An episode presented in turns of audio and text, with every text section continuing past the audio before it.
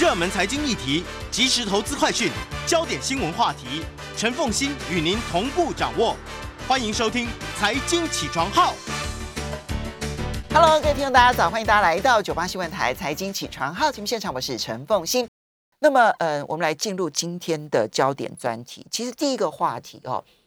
也跟俄乌有关哈，因为在俄乌的战场上，其实我们已经看到了很多现代科技在我们看不到火炮的过程当中的战争。啊，在我们现场的是台湾大哥大总经理，也是 AdWords 支出加速器董事长及合伙人林之成 Jimmy，也非常欢迎 YouTube 的朋友们一起来收看直播。Hello，Jimmy，。哎，风行早，各位呃科技九哎、不是各位财经起床号的这个啊、听众跟观众朋友，大家早。好，财经起床号的科技酒吧好了，对对对，好来，我们就先从这一次的这个俄乌战争当中，其实有很多科技界的人都参与了，对不对？哈，那有些是志愿军的性质，有些可能是长期的，本来就是属于政府军的这个性质。我们可能要一一的来剖析，在数位世界里头有多少参与了这一场俄乌战争。其实我呃一直呃，当然这个战争是很残酷的了好。那我们也聊了这么久，那呃不过就是说还是得从这个战争中去观察，就是说现代战争它跟过去的战争有什么改变哦。那呃我观察到这个俄乌战争，首先在这个开局好像跟过去的战争不太一样。嗯，哦，就是说它一开始开局的时候，以前战争开局都是空军或者是对飞弹先走，这次开局是在它所有这些三军传统三军走之前，他的网军先走了。其实网络攻击是在前面的，是嗯，那网军先走呢？呃，俄罗斯它是试出了一个叫做狼刃哦 （Fox Blade） 嗯哦这样的一个恶意软体，然后呃目标是所有的乌克兰的政府相关单位跟金融相关单位的电脑。嗯，那这个狼刃的软体呢，它一旦呃木马进到这个电脑之后，它会把你的资料全部都清空。嗯，哦，所以它呃希望说透过呃把这个像重要的电脑跟金融业的这个呃重要的政府跟金融业的电脑资料清空之后，造成大家的瘫痪。瘫痪恐慌。嗯哦，因为呃如果是政府资料被清空，大家就没有情报了。那金融业的资料被清空的话，变成大家不知道自己在银行存的钱剩多少这样。那更有趣的是，这个防御者不不单单是乌克兰，对，哦，是美国这边呢，尤其是这个狼刃这一个这个这个病毒的方法，跟我们传统知道的那种低 dos 的方法是完全不一样的，对不哎、对？不一样。传统低 dos 是说，呃，如果我想要瘫痪你的网络，我用呃五倍、十倍的电脑，你你本来设计的容量哦的五倍、十倍的电脑去呃跟你 request，嗯，哦，我要这个网页或者我要这个档案，那造成你的 server loading 转不过来，所以你就瘫痪了。这是传统的的大量攻击对大量攻击，它其实非常简单，就是很粗暴的攻击了、哦。嗯。那这个狼人它主要是这个一个有点像木马软体、恶意软体，它是想要塞进去你的电脑里面之后，它自动在你电脑里执行。它通常来讲是我要攻击你的时候我才塞进去的，还是我可能很早就藏在你的网络里头，等到我要一发动攻击的时候，他们就复活起来工作。哎，这两种都有哦。那可可能呃，在更早之前，可能呃，俄军在乌克，但你太早塞进去，因为大家现在都有做防毒软体、呃的这个扫描嘛，你太早塞进去，如果被扫描到被抓出来，其实就也换换不行。嗯哦，所以在这个攻击的时间点里面，他们希望在这个时间点里面能够呃刚刚好。刚刚好塞进去，让大家先没有找到，然后赶快删掉，这样。嗯好，那问题是防御者不只是乌军哦，这就是重点。这是重点，就是早呃远在这个九千公里这个西雅图的北边，嗯微软的这个全球威胁情报中心，它它它抓到了这个 irregularity 啊，就是说，其实现在在看这个嗯这这些趋势的时候，有时候你是会用哎哪边有一个异常的活动，对，你可能不知道这异常活动是什么，但是你看到了这个异常活动的数据，然后你去进一步分析这个异常活动。所以微软他们这个威胁中心，他去抓到了这个异常活动，然后去分析它。那在短短的时间里面，他就分析出来这个异常活动背后是这个恶意软体，呃，俄军正在释放。然后他很快的做出了这个阻挡这个恶意软体的呃呃城市跟解药，嗯然后透过呃这个华盛顿很快的送去了给了乌军。其实那就网络送过去就好。对对对对对，那所以这都在我们看不见的，都在看不见，这个都在打战争开打之前，然后送去给乌军之后，乌军就把这这一波的攻击挡下来。那之后呢，华盛顿甚至呃用外交的这个呃这个平台帮助。微软把这个软体也送给了像波兰等等这些邻近国家，因为他也担心这个俄军会把这个恶意软体释出给周边，哦，去瘫痪周边的国家，让他支援乌克兰的力量变弱，这样。所以这整波就在战争发生前，其实已经攻防一次，然后也呃美，其实美国也参战哦，对，参战网网军战，然后把它挡下来。嗯。好，所以这是第一个。我觉得很有趣的啊，战争的开局跟过去是不一样的。是这个是我们大家一直都没有注意到的，就是网络攻击。因为如果大家回头去想，二月二十四号特别军事行动展开之前，其实乌克兰其实曾经有过大宕机，对不对？大家记得它的金融体系出现了大宕机，政府机构遭遇到了攻击，可是时间并没有很长，大概只有几个小时。那其呃之后，其实你就没有再看到这么大规模的网络攻击。其实俄罗斯的治安的能力是蛮强的，非常强的。所以后面再没有网络攻击这件事情，或者说没有大规模的网络攻击，你应该可以想象得到，并不是俄罗斯不愿意，而是应该遭遇到了阻碍。就是说，等于是俄罗斯一个国家在跟整个西方打了。嗯，哦，其实整个西方，它虽然传统三军没有参战，嗯，但是这个呃科技科技的。相关的单位其实其实参战，所以又要讲到下一个嘛，就是说，奉信刚刚讲，就是呃，这个整个俄军基本上把乌乌国的网络是瘫痪的，是，所以战争开始两三天之后，泽伦斯基就开始求救嘛，对，呃，要求这个星链进来，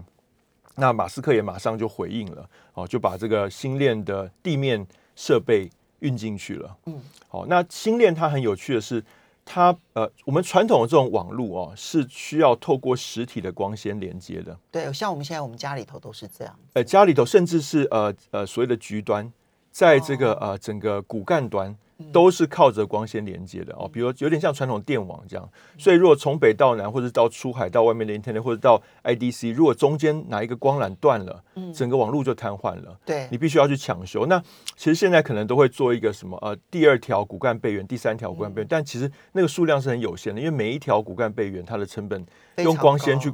呃铺是非常贵的。嗯，好，所以呃这个在战争期间，对方要瘫痪你的网络其实是相对容易的，我只要打掉。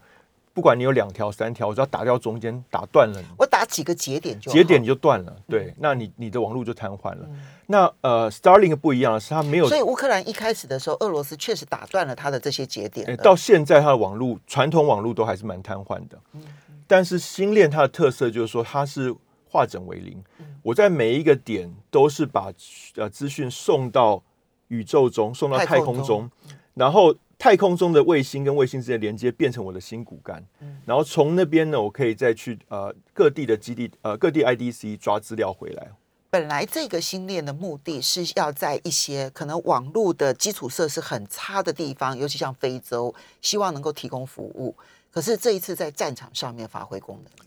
我觉得是反过来。我觉得星链真正的目的是在战场上发挥功能。那平常为了养喂喂养这个。这个 network 只好说让他有一些商务的活动。OK，可是我觉得他真正的真，你觉得马斯克背后的支持他这么做的目的，其实军事用途反而更多。呃，新店其实拿了政府非常大的补助，美国政府补助他数可能上数十亿美金去做这个，没错。所以他其实真正的目的其实是是战争，因为呃，其实，在大家还记得在川普的任内成立了这个第四军吗？嗯，啊，这个叫做啊啊 Space Force。对不对？太空军，太空军。那太空军其实第一个就是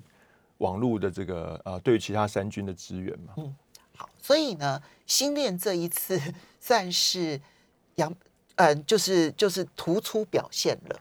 但但我还讲这里面有两个关键点哦。星链进去之后做两件事。嗯。第一个是传统星链必须要插传统我们这个呃家用的这个电源。嗯。它改了它的软体之后，进到呃。乌克兰之后，他可以用汽车的那个点烟器的电源去 power 它，这个很重要，很重要，因为它必须要化整为零嘛。既然现在已经是要这个呃呃呃游击队作战。哦，你有没有看到很多报道说这个呃乌克兰它的那个反坦克火箭小组是两三个人开着一台车，嗯，然后就是透过这个星链的网路，得知了这个俄方坦克的情报，是，然后开着一台车走这个乡间小路，然后突然从乡间小路到大马路来，然后发射一台一一个针刺火箭，把对方的坦克拿掉之后，又回到乡间小路去。因为它的电力来源是汽车动力，对，所以它可以这么做，嗯。它就变成一个呃，变成一个 mobile unit 了啊、嗯。那第二个是说，他还呃，因为俄军知道这个事情，他做了很多呃呃干扰，发射很多信号干扰，去干扰这个星链。嗯。那呃，星链他们也在远端更新软体，嗯让它可以用更呃可以去躲避俄军的这些信号干扰。我觉得这个演起电影来，都感觉上面你看你会发现好多端正在很忙碌的运作，这边正在要断它的讯号，然后那一边要怎么样子知道你断讯号的方法，然后我去绕过你的断讯方式，然后继续提供讯号。对，所以说呃，我我要刚刚点出来说，这都是透过软体完成。OK，所以就是说，也就是说，现在的战争其实软体能力也非常重要。嗯好，我怎么样在战场上及时的透过软体的更新，去改变我的设备跟武器的功能，嗯来跟敌方能够呃呃博弈，对不对？嗯所以呃，这个点出了这个接下来科技战不是只有晶片，我我觉得大家一直在讲说科技战是呃接下来科技战争晶片很重要。晶片当然重要，但是呢，并不代表它只有最先端的这一个最最前端的这的的制造是重要的。其实你这一些，只要你软体设计对了，成熟晶片都做得到。是，那然后在战场上怎么样及时的去调整你的这些设备的功能？嗯哦，所以我觉得这个这个新练的这个过程，我在观察的是这个这个更深入的这些变化的状况。所以才会让这一段期间用讲低轨卫星变成这么重要。呃，对，其实我们现在连我们台湾整个政府都动起来了，对，好，这个是要加速我们低轨卫星的落实，因为它重要性非常的高。好，可是除此之外，这当然是嗯呃其中的两两个运用，对不对？低轨卫星，然后还有跟网络上面的网军的攻击，哈，病毒跟反病毒。那另外像 AI 啦，像无人机呀、也有它的功能。是就这一次，其实呃，乌克兰因为俄军跟乌克兰都没有拿到制空权嘛，百分之百了，对，那呃大部分在俄罗斯身上，但是但是没有百分之百没。有百分之百。对，那这个乌军他的飞机其实呃也不太敢起飞，因为他在保保存这个战力。那他要怎么样去做侦查？除了靠这些呃欧美的侦察机哦，在高空提供情报，其实这个呃无人机。在这个这次的战场上发挥了很大的作用，不过我觉得这个新闻大家看很多了，哦嗯我觉得呃呃看起来就是说这些无人战斗装备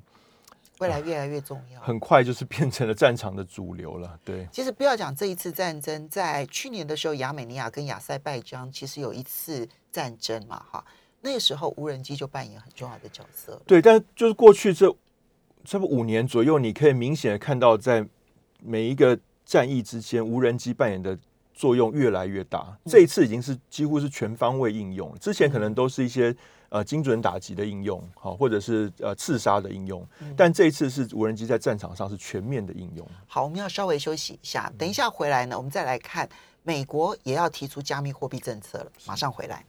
欢迎大家回到九八新闻台财经起床号节目现场，我是陈凤欣。在我们现场的是台湾大哥大总经理，也是 AppWorks 支出加速器董事长及合伙人林之成 Jimmy。好，那我们来看科技前沿。刚提到的都是在俄乌战争当中，其实嗯看不到的场面，其实科技战就越来越其实是打得很激烈的哈，只是我们看不到而已。接下来我们再来看到是加密货币哈。美国总统拜登三月九号的时候签署了一项行政命令，要求主管机关呢评估加密货币跟数位美元的风险跟利益。当全世界最大的货币国都开始要去研究数位货币、数位法定货币的话，当然这是两回事啊。加密货币跟数位法定货币，它有共同使用这个区块链，但是基本上是两个完全不同的概念。这个后续的区块链的货币看起来就越来越成型了。对啊、呃其实这个跟俄乌战争的某一件事情发生也有巧妙的时间点啊、就是说大家如果还记得的话，泽伦斯基在俄乌战争不久开始不久，呃，就在 Twitter 上面公布了乌克兰的官方的呃加密货币钱包的地址，嗯，然后要求全世界就是说，如果支持他们的人可以赞助他，OK，然后这个前前后后募了十几亿台币。的其实那其实那个那是一个很重要的举动，那个是一个很重要的举动，因为你看哦，就是说这些呃捐钱给他人都不是乌克兰的国民，嗯，但是你可以透过加密网货币的网络直接缴税给乌克兰，如果你政支持他们的政府的话，其实就是直接捐款。然后我们过去可能要透过银行的转账各方面，它完全不需要。对，而且其实你你看，我们以前比如说我们如果捐款给红十字会、世界展望会，他们到了乌克兰当地是直接给民间，不是公政府所应用的。嗯好、所以这不是一个缴税，这是一个呃民间跟民间之间的援助的。当然，我也可以给政府。对，我觉得，我觉得关键点是说，你终究要透过银行转账啊。对，就是说你你给政府是比如说专款专用之类，通通常会有这种 strings attached 嘛。那现在是我们这些其他国家的国民，我如果支持乌克兰政府，我可以无条件的把我的钱缴税给你，嗯供你自由的应用，我我也不要求你哦一定要做什么样的人道援助或什么。所以这个是我觉得这个跟传统这种捐款给这些呃非政府组织其实是有有有一些本质上的差异。这等于是说我作为一个世界村的公民，我可以自由的选择我要缴税给哪一个政府，如果我支持他的话，哈，所以那也巧妙的实验在那附近不久。拜登就开始做这个事情。那拜登这次发表这个行政命令有很多重点哦。那第一个当然起步是说我要做消费者保护跟国民的保护啊，因为现在加加密货币的世界，这个我们也聊过，还是有相当多的诈骗。对那他要求相关的主管机关在这过程中要去研究怎么样保护啊、消费者跟投资者。但另外一个很重要的啊，那、在下一个他是说要叫大家研究怎么样去降低系统性风险。哦，不要因为加密货币的某个币种崩溃或整个崩溃，造成整个美国系统性的崩溃。这一点是耶伦一再提醒的，因为他非常担心这件事情。但还有一点很这个藏在里面，他说他在这个过程中要推进美国的科技的全球领导力，跟美国在全世界金融体系里面的位置，确保美元霸权。不是指美元，是美国。所以他他讲的是美国，不是美元。嗯所以他已经意识到说，这个加密货币是一个全球性。我刚刚讲的嘛，哈、嗯这全世界的人可以透过加密货币缴税给乌克兰。嗯好、那这个币种是什么？它不是乌克兰币啊，它是以太币，它是比特币，对不对？对所以说，如果你要坚持我要做美元，我只要做这个中央银行加密货币，那你把自己做小了，因为在这个加密货币的世界里面，这个币种不一定要是美元。但是你怎么样在这个去中心化的世界里面维维护美国在这个全世界领导的地位，在金融体系领导的地位？做得到吗？他既然是去中心化的，他还能够来领导这一个加密货币圈吗？其实是做得到的，因为去中心化表示你还是可以当多中心里面的其中很大一部分嘛。OK，好，好，所以说他已经意识到说，这个已经不是保不保卫美元的问题了，是保不保卫美国在全球的金融体系，尤其是这一次的战争，大家看到，当美国像比如说 SWIFT 这种全球金融体系它控制的时候，在战争的过程中是很有有力的武器。那好，接下来加密货币势必要呃替代 SWIFT，类似 SWIFT 这种全球的金融体系，它能不能在这个过程中继续维持它的一个霸权的地位？我的科技知识呢，已经让我无法理解，在去中心化的币圈里头，它要怎么成为一个极大的主导力量。但我可以想象得到，竞争才要开始。对，因为其实你你像在传统这种 SWIFT，对不对？可能是一一个董事席次一票，或者是一个银行一票。嗯，但是在呃去中心化加密货币世界是每个节点一票，对啊，所以美国嗯呃美国政府或者美国政府跟民间，如果在加密货币的世界里面控制的节点数量够多，它就是一个重要的一个 player。但是在加密圈里头，它必须哦，好，OK，这个就是关键，就我必须要大量的拥有那个节点。控制那个节点，对好，OK，这个就是好其中的一个，要确保它的科技地位。对，所以说我觉得这一点是呃，从那一天开始哈，大家可以看到加密货币过了不久开始起涨，已经连续涨半个多月了。是到目前为止，当嗯四万七千一百二十九美元哈，就一块比特币，对不对哈？这其实呃，在我们看过去这一年的时间的话，它现在已经涨了大概就是从最低点的时候的三万五左右，三万六左右，然后一路到现在。然后你看最近的半个月有一个非常坚挺的，对，从哦三万七到四万七，对速度非常快，非常快，然后嗯就是其实大家意识到了美国是正面看待这个事情。嗯好，那呃，相反，世界上有些国家是负面看待这个事情，所以这个接下来这个呃加密货币世界的这个国与国之间的博弈，我觉得也蛮有趣的。好，这是第三个重点。所以确定美国要全面性的去发展加密货币，对，那他最后才讲了说，我我要求联准会去研究央行啊、呃央行的数位货币。嗯所以他研究央行数位货币只是在这么多点里面的一点而已，它并没有把它提升为是跟加密货币一样重要的点。他把加密呃央行的数位货币视为所有加密货币政策里面的其中一点。所以它只是在这里面加上了一个美元数位化而已。对，所以他他认知到了美元数位化只是这整个大战略里面的其中一块，但是不是跟这个大战略一样重要的另外一块。嗯，好、所以我觉得其实这个当这个 order 出来的时候，你意识到了美国人真的看清楚这件事情了，而且他醒来了。嗯哎，可是这样一来的话，未来的加密货币如果是有人可以操控的话，它还能够真的叫做去中心化吗？哎，他就可能没有办法让你作为一个多数，嗯但是你可以做一个关键的少数。嗯如果你作为一个多数的话，在那个链可能大家就不信任了。嗯但是你的确可以在每一个链里面扮演关键的少数。那这跟 SWIFT 也很像，SWIFT 它并不是美国全权控制的，嗯但是它在 SWIFT 里面是一个关键的少数，它可以去呃在 SWIFT 里面影响整个 SWIFT 的走向，跟在关键的时候邀或盟友一起来决定 SWIFT 的政策嘛。嗯哦，所以这个其实跟 SWIFT 是很像的一个结构。所以其实这个是从从这一次的战争，然后去看加密货币，然后再从这再从美国现在要走的政策方向，我我我必须承认说，这一部分到目前为止对我来讲抽象程度非常高，所以我可能还要再细地的去观察币圈在这一方面的反应，然后以及币圈可能采取的一些行动，我才能够去理解美国在要做些什么，而而其他的国家的各个币圈的人会采取什么样的行为？应应该说，因为呃，加密货币现在是一个将近三兆美元资产的一个大圈了哦，所以在这个圈里面，现在已经不是一个圈，它已经切割成 N 个圈了是。然后里面各种各样的、各种各样的思维、各种各样的价值观都有。所以这里面一个光谱里面，其实在过去这半个月的过程中，大家可以去观察各种光谱上的不同的角色，过去这半个月对于美国这进来有什么样的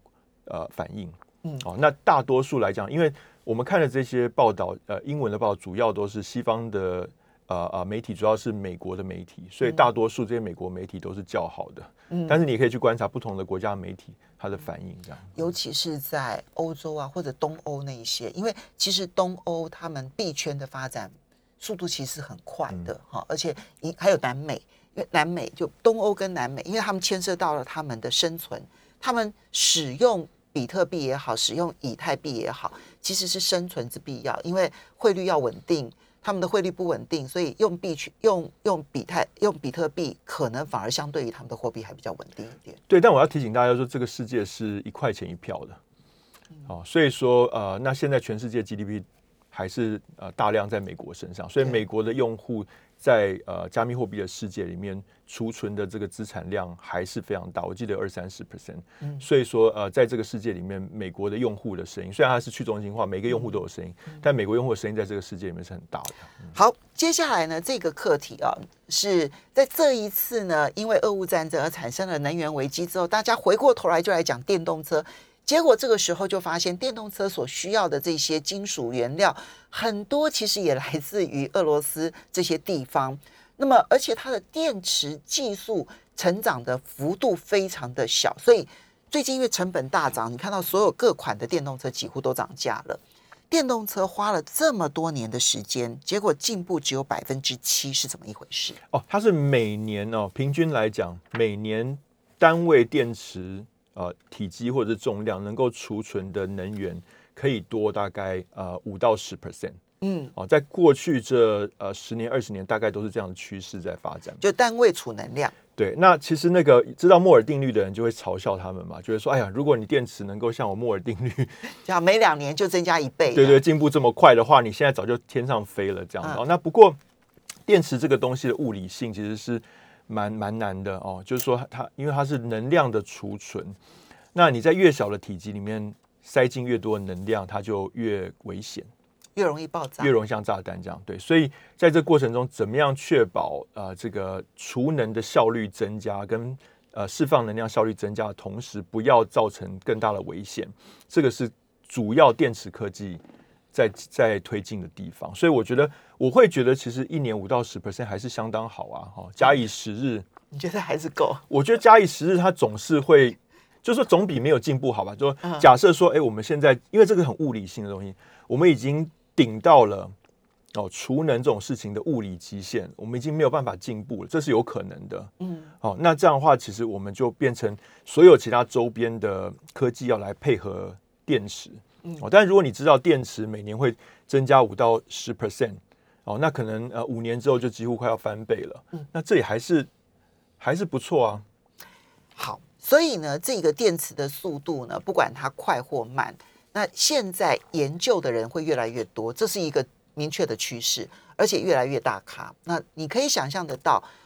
至少可以维持着五到十趴的一个进步。那未来的电池的储能的能力，十年后回头来看，那差别就很大，就很大嘛。对，好，休息一下，马上回来节目现场了。欢迎大家回到九八新闻台财经起床号节目现场，我是陈凤欣，在我们现场的是台湾大哥大总经理，也是 AppWorks 支出加速器董事长及合伙人林志成 Jamie。好，科技酒吧，我们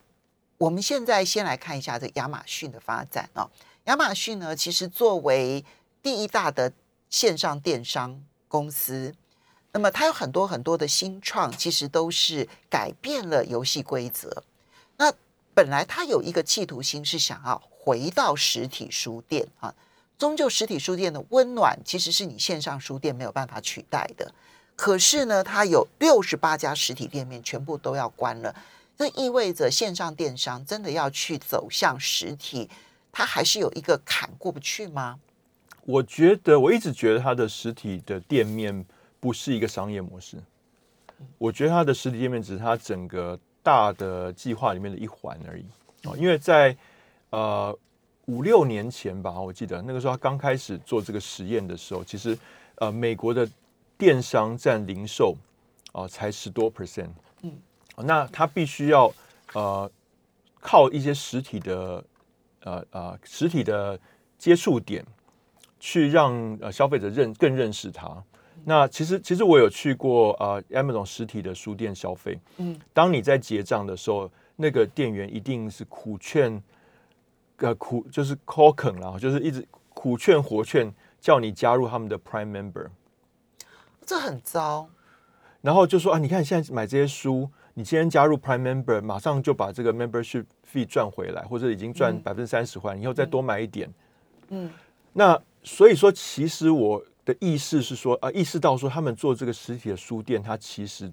很多是在 acquire 会员，只是在推广他的 Prime Member 而已。Prime Member 跟他 Amazon 这个 brand，跟让大家习惯在 Amazon 买东西。嗯，那我既然加入了 Prime Member，我可能就会更多更多机会想要去他的网站上试试看，我这个 Prime Member 有多好用嘛。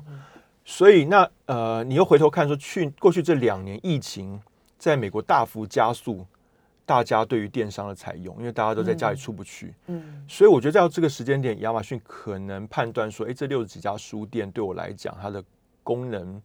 没有那么大了。本来是推广功能，嗯，那既然现在大家已经习惯了这个线上消费了，其实这个推广的必要性就不见了。就小很多了，那我还要不要再去维护这些实体店？因为尤其在过去这两年，其实实体店面的维运是非常辛苦的。嗯，然后现在有很多员工其实是不想要回实体上班。现在美国都在吵嘛，大家想要都想要做 remote work 这样的哈。所以说，在这个时间点，成本上升哦，然后效用下降，那我觉得蛮可以理解为什么他在这个时间觉得这个东西的 ROI 变小了。好，那如果连亚马逊它要去支持实体店面，因为它终究有庞大的资金流、现金流，它可以做很多的尝试学习。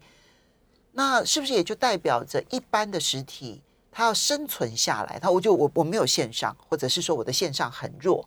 那我要生存下来变得更困难了呢？应该这样讲，就是说在这个时间点还在做纯实体，除了除了蛮特殊的行业，哦，不然在这个时间点纯实体真的很辛苦。哦，那像 Amazon 它这个书店其实是所谓的 O to O 或者 O M O 嘛，线上线下融合。那它算是走的比较快的，也就是说，它可以帮我们帮我们看到了这个线上线下融合。哦，终究可能到一个时间点，还是以线上为主。现在其实台湾有很多的店正在走线上线下融合，对不对？哈，那这个可能是一个一个一个借鉴。我觉得不见得是所有的实体都走不下去，不一定。可是问题是，可能那个特色要好到你可以让所有人愿意走出去，非要去你这边不可，否则的话，你的生存的价值就不见了。对，就是看你的商品，它是一个 high involvement decision，嗯，purchase decision 还是 low involvement，然后它是一个比较 commodity 的商品，还是一个体验性的商品。那越 high involvement 越体验性的商品，那实体的这个店面的这个价值越高。那越 low involvement 越 commodity，它就越快这个呃以纯线上为主。体验高参与度啊才是生存的重点。好，今天我们来介绍的这个新创，其实也是在。线上，我觉得我观察到的一个发展的一个轨迹，我们过去都认为在网络上面呢，付费的服务是不可能成功的啊。但我最近看到越来越多成功的案例，那我自己观察呢，我觉得年轻族群，像我这个世代的人啊，是不愿意在网络上面付费的。可是呢，在我觉得差不多三十岁左右以下的世代，其实他们在网络上付费变得很自然。所以，我们今天要来介绍的这一个好好哈好学校，嗯，是线上课程平台，它的成绩单还不错。嗯，非常好。现在应该是台湾呃线上课程平台呃的这个最大的网站。那除了直接对消费者哦销售这些线上课程。他也对企业销售线上课程，所以他跟很多企业合作，企业买单哦。那他下面的同仁如果上去上课的话，啊，上了什么课，最后就跟企业结账这样。那因为现在对于企业来讲，呃，战场的速度变化越来越快嘛，大家都会担心自己的同仁哦能不能快速的学习更多的，就像我们刚刚在聊加密货币等等这些。对。那所以能够有这样的一个平台，让企业可以去鼓励。哦啊！启发他的同仁去学习，对企业来讲很重要。我知道这个平台当中，呃，我知道很多的这种线上课程平台的主要销售都是企业，就企业买了课程之后，只限企业员工可以线上去看。好，像像我们上礼拜介绍的这一个孙。孙主任哈，孙主任谈经济学，就是类似像这样的课程。对，所以说其实啊，他呃，他其实是从 B to C 出发，就面对终端消费者，但积累了一定的课程数跟一定的这个内容，还有用户数之后，再慢慢往企业走去。所以他过去这呃呃七年的时间，大概走了这样的一个历程哦。创办人叫做江前伟 Arnold。嗯，那我觉得刚刚凤琴讲的很有趣，就是说，呃，其实对于现在可能三十岁以下，或甚至三十五岁以下的用户来讲，他从小用的 Internet 上面就有很多收费的服务，尤其像游戏。对，那玩游戏里面其实很多人他是呃有氪金的经验哦。对，其实都会叫课长嘛。那功课的课嘛，对不对？都功课的课，氪金，氪金。所以他们现在其实，在人生的各种阶段，在做什么事情的时候，当他们需要付钱来加速这个事情，或者来解决自己的麻烦，他们都会习惯用氪金这个这个字。对，我是观察。我的我我的孩子，然后跟我姐妹的孩子这样子啊，他们从十七呃，他们他们这这这这个族群哦，他们真的在线上付费是很自然的。对，但他们不是呃不是什么都氪金，他们一定要在关键的点选择性的氪金，然后他知道说这个氪金，比如对我这个游戏的进度会有帮忙，或者是说我卡住了没有办法，只好氪金出去，或者是说哎我可以穿上一个比较漂亮的外装。走路很威风，所以对他们来讲，他们很清楚知道说，在数位的世界里面，我要氪金去购买什么东西可以解决我现在的问题。那当他在工作上、在职场上、在职涯上，甚至在人生上碰到问题需要学习的时候，对他来讲，啊，向上好好这种平台去氪金购买一个课程、解惑等等，就变得很自然。所以他把游戏的这个观念也都带到人生来了。嗯，好。但是我觉得现在线上课程平台很多，你觉得它？嗯，特别受瞩目的，其实它到目前为止线上课程平台它是第一名，应该是台湾的第一名。它是第一名，我看到了很多的这一个资料，然后都说它是第一名这样。那你觉得他能够做到第一名的原因是什么？他们花非常多的力气去呃挖掘好的老师，然后当挖掘到好的老师的时候，花他非常非常有点像是呃凤新，比如说如果写书，一个好的编辑，即便凤新是这么会写书的人，但是一个好的好，好的编辑还是很重要嘛，对不对？对，没错，或者你在讲那个大大说书的时候，一个好的制作人也很重要。对他们对我帮助非常非常大，所以他其实有一个制作团队、编辑团队去帮助每一个好的老师把他的教材做到呃非常的精致，对。哦，非常的这个呃呃容易理解，非常好学习。因为这个线上的课程嘛，对。呃比较缺乏这个 Q&A 的过程，我不能随时举手发问嘛，哈、嗯。所以这个整个内容的制作哦，能做到什么样的精致的程度，这个就对于这课程好不好形成很大的影响。所以他们最大力气是花在确保它平台上的这个课程的制作是呃非常高的，啊完成度非常高的这样。所以第一个，它要有极为多元的课程来源。好，那你让每一个游戏，比如说我想要学怎么样子煮一杯好咖啡，有有有这个课程吗？我不知道有没有我，我不确定它上面有，但是某个地方一定有。我我我知道，我知道，我知道应该有这种课程。好，或者比如说，呃，你你讲了一个例子，就是你的合伙人，然后他生小孩了，嗯对不对？正在带小孩坐月子，然后他想要学怎么样带小孩。我们过去可能就买书来看，像我那个年代，我就是买书来看。可是他就要很快的找到觉得最有用的育婴的相关的教学，所以他就用买课程的方式，然后学育婴，对不对？然后可能是历史课啊，他也可能是各式各样的课程，所以你要找到这么多元的课程，然后都是很棒的师资，然后这个是来源的部分，然后接着是很棒的制作是，，所以说其实大家大概都可以想象用户想要学什么。你看那个搜寻引擎，哦，那你师资其实这个呃市市市场上，然后哪些人厉害，他有时有时候会在网上发表作品，或在 YouTube 上发表呃影音，这个大家都找得到。但是真正的功夫，我觉得在于怎么把从那边变成好的内容。我觉得这个是好好不一样的地方。所以你刚刚在讲说这么多的教学平台里面，为什么它会变成第一名？嗯我觉得它真正的功夫在于这个。不过我觉得我看到这个现象呢，就反映出来的就是整个就是嗯，知识工作者其实有了一个很好的出路，对不对哈？然后这个平台呢，它的嗯商业化是已经形成了啊，它已经在这个地方了。那不管是对于知识工作者来讲，或者对于学习者来讲，它都变成了一个大的趋势。介绍给大家这个趋势，也介绍好好这个线上课程平台。要非常谢谢 Jamie，也要非常谢谢大家的收听收看喽，谢谢，拜拜。